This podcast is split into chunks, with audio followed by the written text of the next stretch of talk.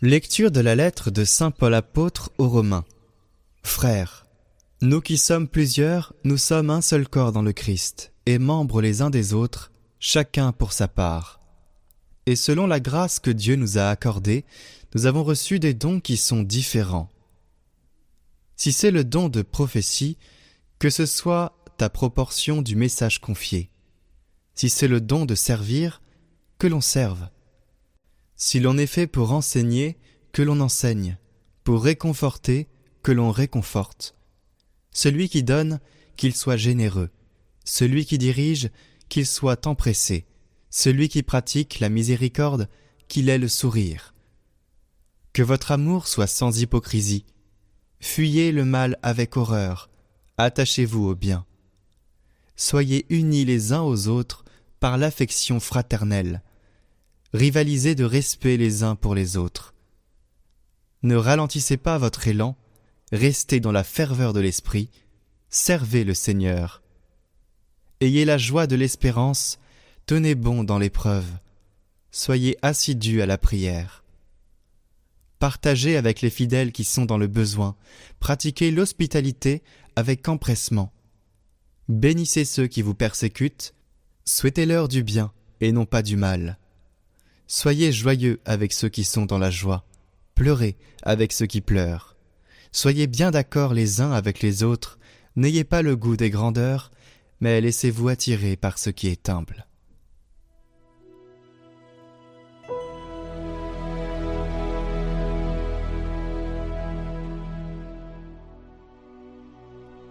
Garde mon âme dans la paix près de toi, Seigneur.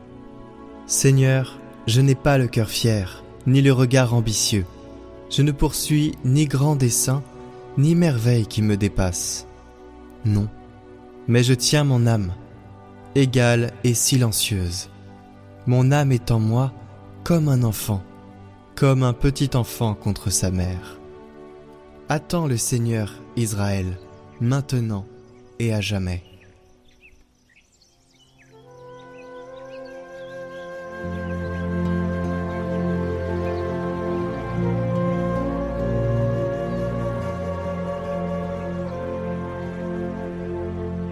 De Jésus-Christ selon Saint Luc.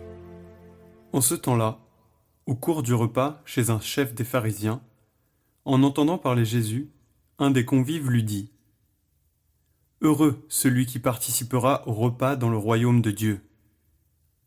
Jésus lui dit Un homme donnait un grand dîner, et il avait invité beaucoup de monde. À l'heure du dîner, il envoya son serviteur dire aux invités Venez, tout est prêt mais ils se mirent tous unanimement à s'excuser. Le premier lui dit J'ai acheté un champ, et je suis obligé d'aller le voir. Je t'en prie, excuse-moi. Un autre dit J'ai acheté cinq paires de bœufs, et je pars les essayer. Je t'en prie, excuse-moi. Un troisième dit Je viens de me marier, et c'est pourquoi je ne peux pas venir. De retour, le serviteur rapporta ces paroles à son maître. Alors, pris de colère, le maître de maison dit à son serviteur. Dépêche-toi d'aller sur les places et dans les rues de la ville. Les pauvres, les estropiés, les aveugles et les boiteux, amène-les ici. Le serviteur revint lui dire. Maître, ce que tu as ordonné est exécuté, et il reste encore de la place. Le maître dit alors au serviteur. Va sur les routes et dans les sentiers, et fais entrer les gens de force, afin que ma maison soit remplie. Car, je vous le dis, aucun de ces hommes qui avaient été invités ne goûtera de mon dîner.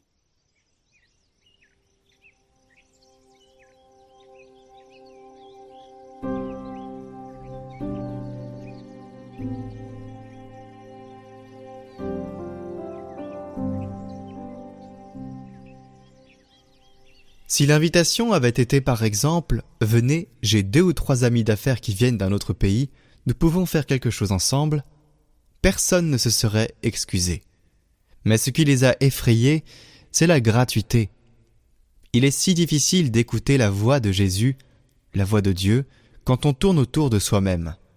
On n'a pas d'horizon, parce que l'horizon, c'est soi-même. Et derrière cela, il y a quelque chose d'autre, de plus profond. Il y a la peur de la gratuité. Nous avons peur de la gratuité de Dieu. Elle est si grande qu'elle nous fait peur.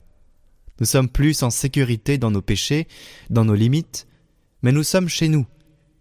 Quittons-nous notre maison pour aller à l'invitation de Dieu dans la maison de Dieu avec d'autres? Et nous tous chrétiens, avons-nous cette peur cachée à l'intérieur? Catholique, mais pas trop. Confiant dans le Seigneur, mais pas trop. Eh bien, ce mais pas trop marque notre vie, nous rend petits